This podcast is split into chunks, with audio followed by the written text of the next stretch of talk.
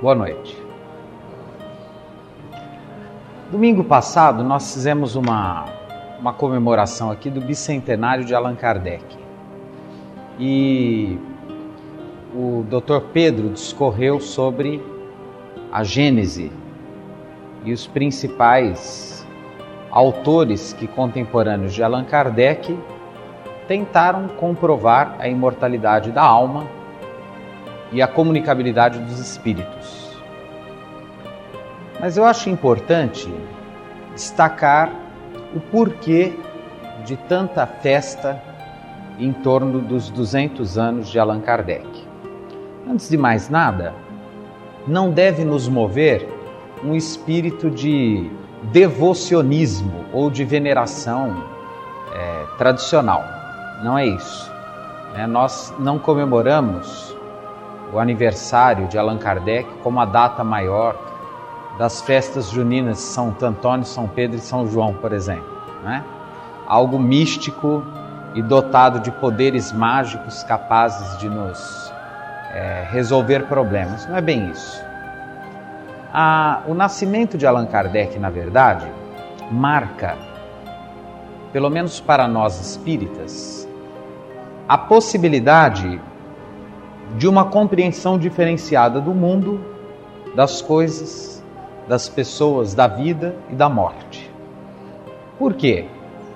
Porque no século XIX, posteriormente à Grande Revolução Francesa, que estabelecia o fim de, de um antigo regime caracterizado pelo domínio da aristocracia, e agora um mundo dominado pelos burgueses, pela liberdade comercial, pela liberdade de ir e vir, pela revalorização do ser humano como centro de todas as cogitações, Kardec, nesse contexto, estabelece a possibilidade de uma síntese de todos os conhecimentos até então desenvolvidos pelo homem, na tentativa de uma compreensão universal dos fenômenos. Por que, que dizemos uma compreensão universal dos fenômenos de modo geral. Porque há uma tend... houve uma tendência né, no desenvolvimento do próprio saber, do conhecimento, de é, subdivisão, de, de, de ramificação dos saberes. Nós sabemos que o marco da tentativa de compreensão racional do mundo é a Grécia Antiga, por volta do ano 600 a.C., e o filósofo ou sábio, aquele que ama a sabedoria, começa a tentar descobrir ou compreender o mundo de uma maneira filosófica e não mitológica. Então, os chamados pré-socráticos, os primeiros pensadores, tentam compreender o universo exterior, atribuir um mínimo de sentido às coisas. Depois nós temos Sócrates, que tenta reverter este quadro de preocupações filosóficas para a figura humana, então, o que é o ser humano, o que sou eu, quais as possibilidades de conhecimento, o, a consciência da própria ignorância, né? só sei que nada sei, conhece-te a ti mesmo. Depois, com Cristo, nós temos um desenvolvimento das teorias platônicas, da chamada metafísica, ou seja, a compreensão de algumas coisas, ou a tentativa de compreender coisas que estão além da física, da compreensão material dos fenômenos, physis, em grego quer dizer natureza, meta aquilo que está além, além da natureza, e o cristianismo é basicamente um desenvolvimento judaico do platonismo grego, e quem quiser saber mais sobre isso, há uma parte do Evangelho segundo o Espiritismo inicial em que Kardec compara o cristianismo às doutrinas de Sócrates e de Platão e mostra o que há de comum entre o pensamento socrático e platônico e o pensamento cristão. Depois nós temos a Idade Média, caracterizada por uma massificação teológica do homem. Hoje se fala muito de massificação comercial, né? Nós nos tornamos reificados ou coisificados pelo mundo do consumo, mas na Idade Média o ser humano viveu isso também, um processo de massificação mas não no sentido do consumo, mas no sentido teológico. Para termos uma ideia, na Idade Média, os cadáveres não tinham sepultura única. Eles eram enterrados numa vala comum. Fosse sujeito rico ou pobre, homem ou mulher ou criança, ou doente ou são, ele era sepultado numa vala comum dentro da igreja, porque não era importante o que o indivíduo era pessoalmente. Ele era um membro da igreja e, portanto, devia voltar à igreja. Então, as igrejas medievais eram verdadeiros ossários subterrâneos, valas comuns, em que as pessoas eram sepultadas. Por quê? Porque não havia preocupação com o indivíduo, com a personalidade de cada um. Havia uma massificação teológica. Éramos apenas membros de um corpo maior, que era a igreja, o clero. Com o racionalismo cartesiano, a partir da Renascença, surge o processo de individuação humana. Então passa-se, pela primeira vez na história humana, a se perceber o homem como centro de todas as coisas, mas individualmente. Não o homem enquanto ser humano. Na filosofia, há uma, uma área da filosofia chamada ontologia. A ontologia, ontos em grego, quer dizer ser. Então a ontologia é o estudo do ser. É a área da filosofia que mais se aproxima da psicologia, porque determina o que é o ser humano, as características do ser humano, como ele se conforma, as suas reações, o que, que o diferencia. E os filósofos dessa área diferenciam as expressões ôntico e ontológico que seria o ôntico? O ôntico é tudo aquilo que se refere ao ser humano, a, ao ser humano individualmente considerado. Então, o estudo do André, do Cabral, da Maria, do Joaquim, do José, enfim, do ser humano individualmente considerado. Isso é ôntico. O ontológico se refere ao ser humano enquanto espécie humana. Então, quando a gente fala de Sócrates, por exemplo, quando ele pergunta: O que sou eu? Que é o homem? Quais as potencialidades do homem? Essa indagação é uma indagação ontológica e não ôntica. Por quê? Porque ele quer descobrir o que é o ser humano do seu ponto de vista comum, do seu ponto de vista genérico, o que é o ser humano enquanto espécie. Porque o ser humano ôntico, o ser humano indivíduo, in é aquilo que não, divíduo é aquilo que não se divide, de dividir. Então, indivíduo é aquele que não se divide.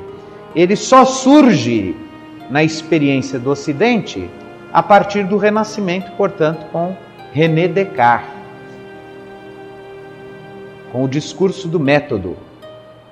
A partir do discurso do método, surgem as ciências como nós as conhecemos. Então, as ciências, especialmente as chamadas ciências naturais, cuja natureza básica é o processo de pesquisa laboratorial, processo de observação, de analogia, de coleta de dados, de comparação, de silogismo, etc., feito num, num laboratório com fenômenos reproduzíveis uma vez colocado sob as mesmas condições de temperatura e pressão. Então surgem as primeiras ciências. E a partir do século XVIII, nós temos uma tentativa dos sábios, chamados iluministas, de imprimir ao pensamento humanístico, ou seja, das questões do ser humano, particularmente as questões abstratas, por exemplo, as questões políticas, as relações de poder, que pela primeira vez são tratadas por Maquiavel antes dos iluministas, mas depois são desenvolvidas por Rousseau, Montesquieu, etc. Mas também algumas questões sociológicas, também com Rousseau, questões morais por La Bruyère, questões pedagógicas com Pestalozzi, antes com Rousseau, então nós temos o desenvolvimento daquilo que se chamaria, ou que se tentaria chamar no século XIX, de ciências humanas. Então é o século XIX que consolida a grande ramificação das ciências. Então é a partir do século XIX que vão surgir áreas do saber como a sociologia, a tentativa de uma antropologia e assim por diante. Kardec nasce em meio a esse contexto de grande desenvolvimento do pensamento humano, ainda naturalmente eurocêntrico. Nós temos a Europa como centro da produção intelectual do mundo, os Estados Unidos, ainda nessa época, é iniciante, quer dizer, é, é improfícuo em termos de realização científica, a França, particularmente, é o grande polo de difusão cultural para o mundo eurocêntrico. E Kardec, então, vai ter um papel fundamental para nós espíritas nesse contexto. Por quê? Augusto Comte, que é um pensador francês também, e que cria um método científico chamado positivismo, tenta para justificar ou dar legitimidade à existência das ciências humanas, aproveitar de métodos utilizados nas ciências naturais aos fenômenos humanos. Então, com Conte o positivismo, tenta se aplicar aos fenômenos humanos os métodos das ciências naturais, da física, da química, da biologia e tenta-se então explicar o homem ou os fenômenos humanos utilizando-se esses mesmos métodos por analogia. É como se, para entendermos melhor, imaginássemos que, do ponto de vista da sociologia, a sociedade fosse um organismo como o corpo humano, cada parte da sociedade fosse um órgão, cada dinâmica social fosse a circulação sanguínea, então, esse tipo de comparação começa a ser feito, grosso modo, para tentar explicar os fenômenos humanos. Né? E Kardec é um herdeiro primaz de Augusto Comte, do pensamento de Augusto Comte. Ele é contemporâneo do Comte e utiliza dessa mesma estrutura de pensamento para fundamentar aquilo que nós conhecemos como doutrina espírita ou espiritismo. O Espiritismo é, no mínimo, algo extremamente pretensioso. Por quê? Porque estabelece aquilo que, do ponto de vista acadêmico, até hoje não se conseguiu: o que? Juntar elementos da ciência, da filosofia e da religião. Nós sabemos que nas academias, hoje, começa-se a tolerar, a tolerar, com inúmeras reservas, experiências transcendentais. Então, por exemplo, os hospitais escola das grandes universidades de medicina já toleram que os pacientes desses hospitais recebam com certa naturalidade sacerdotes, padres, pastores, médiums espíritas para fazer passe, etc e tal, uma oração. E há pesquisas estatísticas que comprovam que pacientes que têm fé têm mais facilidade de se curar do que pacientes que não têm fé. Que a cicatrização nos pacientes que têm fé é mais rápida, mais eficaz do que nos pacientes que não têm fé. E como eles não conseguem explicar muito bem isso, um milhão de hipóteses surgem. Mas pelo menos já há uma abertura para que não se proíba o exercício dessa dimensão inata, por assim dizer, na experiência humana, que é a nossa espiritualidade ou transcendência. E do ponto de vista da academia, da universidade, isso começa a acontecer agora, no ano 2004, portanto, no terceiro milênio. Allan Kardec propunha uma, um diálogo entre ciência e religião há 150 anos atrás. Então imaginem o que isso significava em termos de desafio para um cenário acadêmico extremamente rígido e que norteou toda a vida acadêmica até hoje em todos os países do Ocidente. Então, há na doutrina espírita uma pretensão muito grande de estabelecer uma tríade de compreensão dos fenômenos humanos. Ou seja, desse ponto de vista, o Espiritismo estaria agindo com um caráter que poderíamos chamar no plano da filosofia de fenomenológico. Por quê? Porque observa o fenômeno e tenta é, interpretá-lo e tenta observá-lo através de múltiplas abordagens que podem determinar a ocorrência dele. Então, qualquer fenômeno, seja um fenômeno mediúnico, seja um fenômeno psicológico, seja um fenômeno comportamental, moral, há sempre inúmeras implicações. Então, quando se fala, por exemplo, no conceito de ser humano, como um ser biopsicossocial, a ONU, por exemplo, a Organização Mundial de Saúde, já consegue estabelecer que além de sermos biopsicossociais, somos também espirituais. Olha que conquista interessante. Em alguns documentos oficiais da, da Organização Mundial de Saúde, documentos oficiais que falam do conceito de homem de saúde, está lá. Ó, o ser humano é um ser biopsicossocial e espiritual. Então, isso que o mundo, que a ciência reconhece hoje, que somos seres biopsicossociais e espirituais, foi uma tentativa da doutrina há 150 anos. Nós somos corpos? Somos. Temos fome, necessidades fisiológicas, temos cólicas, às vezes, temos frio, calor, temos percepção, memória, consciência, todas as características do nosso, da nossa fisiologia, mas também temos uma psicologia. E essa é puramente abstrata, mental, que é a mente. A mente é a dimensão abstrata do homem. A primeira tentativa acadêmica de se explicar o funcionamento da mente foi a psicanálise, que é tão hipotética quanto qualquer outra doutrina que tente explicar o funcionamento da mente humana dizer, acreditar em espírito é tão dogmático quanto acreditar na existência do que se chama inconsciente. Tanto pode existir o inconsciente como não pode, como pode existir o espírito e não pode, do ponto de vista científico. Não há como provar nenhuma coisa nem outra. Então, há tentativas de se explicar a mente humana, mas ela sendo profícua ou bem-sucedida ou não, é inegável e é indiscutível que há na experiência humana uma dimensão de transcendência.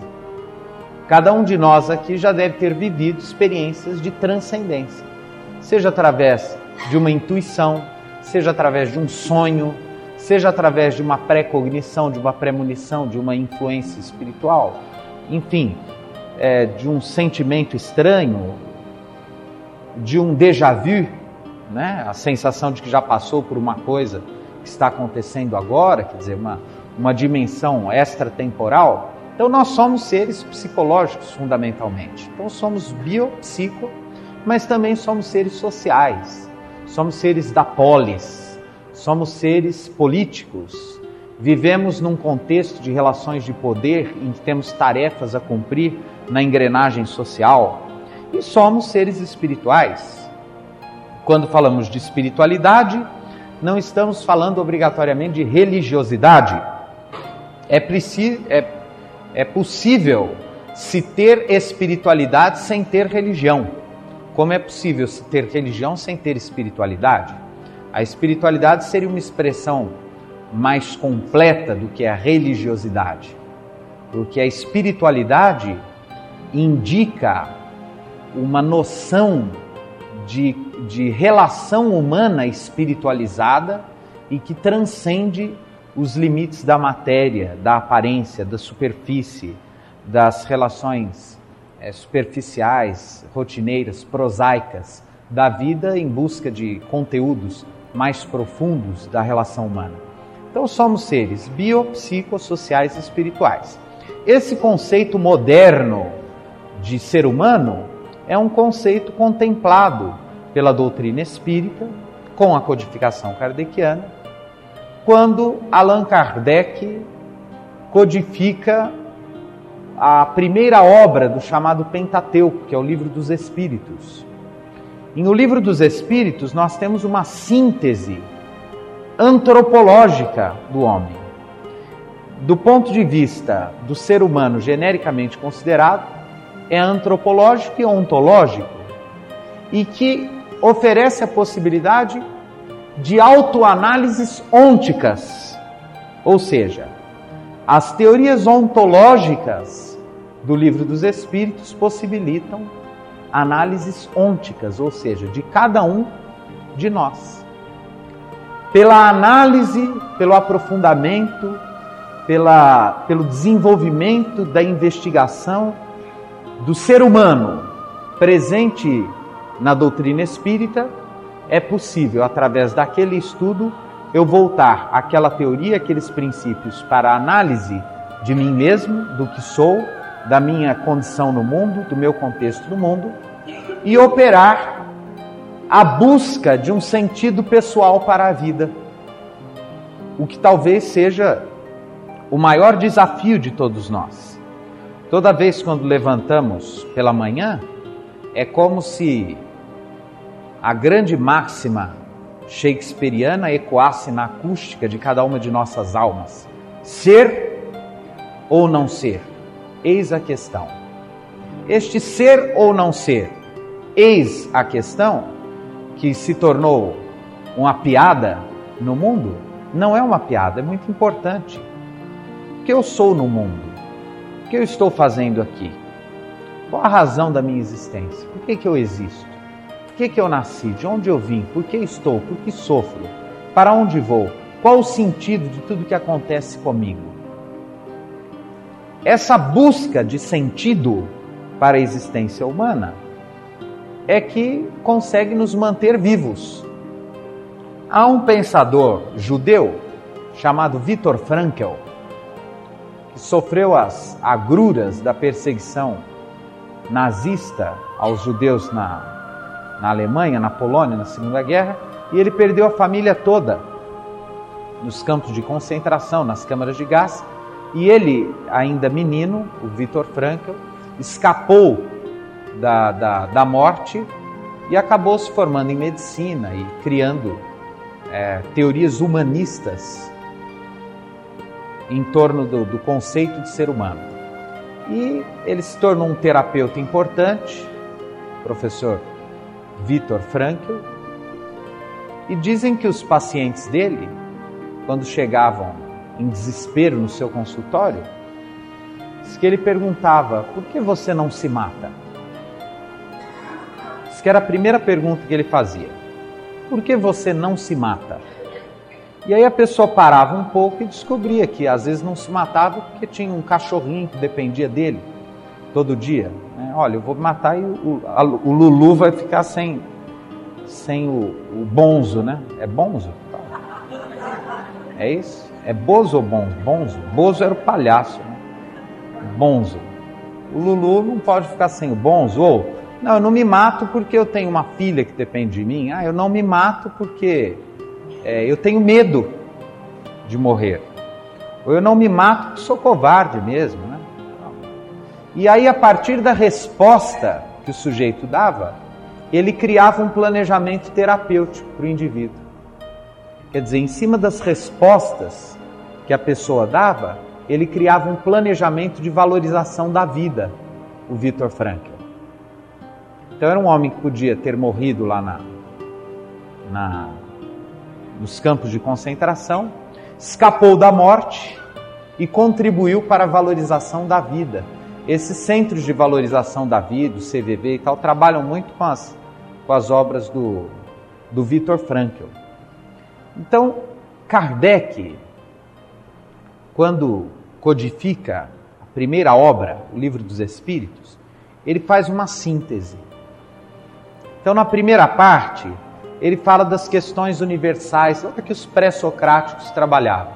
O que é Deus, o que é a matéria, como que a matéria é formada, qual a origem das coisas. Por isso que os primeiros filósofos eram chamados de fisiólogos.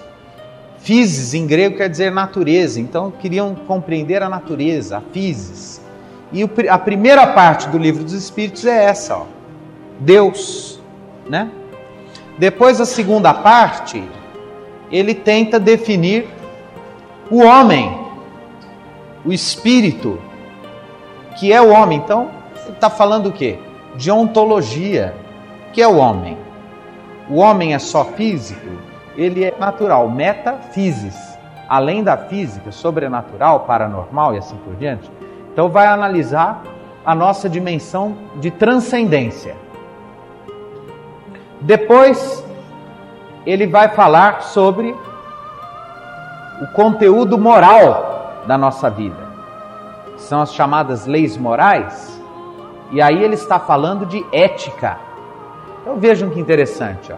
Primeira parte do livro dos Espíritos é física, physis, natureza, física, a compreensão do universo, como ele é. A segunda é ontológica. A terceira é metafísica. A quarta é ética. Como eu devo me comportar? O que é certo, o que é errado, o que é o bem, o que é o mal. Se há uma dinâmica, se há um bem absoluto, se não há um bem absoluto, se há uma justiça ideal, se não há. Então é a parte que discute a ética. Ethos do grego quer dizer felicidade a busca do homem por uma vida feliz, ethos, ética, o que é a liberdade, o que é a felicidade, o que é o bem, o que é o justo, o que é o bom, o que é o belo, está tudo ali. E na última parte, ele discute as penas e gozos futuros, ou seja, a possibilidade de uma justiça. Existe uma justiça, as leis de causa e efeito. E aí essa parte nós podemos integrá-la no campo da filosofia na lógica. A lógica é o estudo dos processos de raciocínio, da argumentação, dos silogismos, das analogias, dos processos de argumentação. Então, a tentativa de imprimir um mínimo de sentido à existência humana. Então, vejam como que a doutrina espírita, e aí está o mérito inegável de Allan Kardec, ela tenta estabelecer a síntese do conhecimento humano. E aí eu vou falar uma outra palavra do campo da filosofia, que é o estudo do conhecimento, que é a chamada epistemologia. Episteme em grego quer dizer conhecimento, particularmente conhecimento científico. Então, Kardec é um epistemólogo. É um epistemólogo que, através da sua primeira obra, tenta sintetizar toda a experiência do conhecimento humano, o que é uma tarefa extremamente pretensiosa, para explicar a nossa experiência. E ele é de tal forma bem sucedido que até hoje, o que, que nós, espíritas, estamos acompanhando? Com outras terminologias, com outros nomes, em outras áreas, com outras abordagens, conteúdos muito similares ao Espiritismo despontando no cinema, na ciência, na televisão, nas artes. Então, há peças de teatro, há obras literárias, há experiências musicais, há experiências científicas que, obviamente, não, não dizem que são espíritas, mas que passam conteúdos absolutamente idênticos, com outros nomes, com outras terminologias, com outros objetivos até com outras finalidades, mas a essência, o conteúdo, a base de compreensão humana é a mesma. E isso prova também o espírito visionário de Allan Kardec, quando determinou que a, nós espíritas não teríamos o monopólio da revelação, que a revelação espírita aconteceria nos mais diferentes âmbitos da experiência humana. Então o sujeito não precisa ser espírita para acreditar e se convencer da imortalidade da alma. Ele pode fazê-lo no budismo, ou na igreja pentecostal, ou dentro do seu laboratório, através das intuições que tem na prática laboratorial, através da sua experiência humana nas relações com os outros.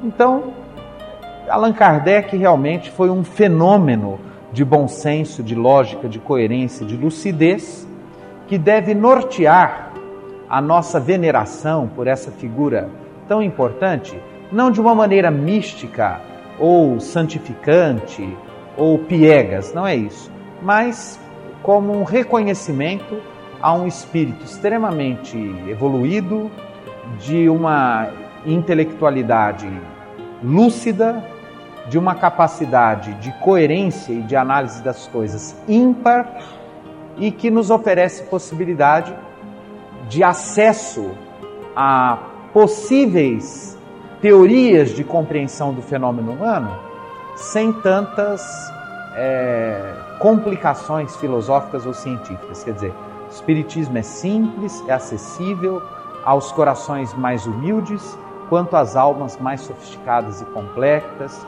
da, as, aos pobres de espírito, quanto aos doutores da lei. Então, muito nos honra estampar à frente da nossa instituição o nome de Allan Kardec e imagino que estamos em boas mãos. Era isso que eu tinha a dizer.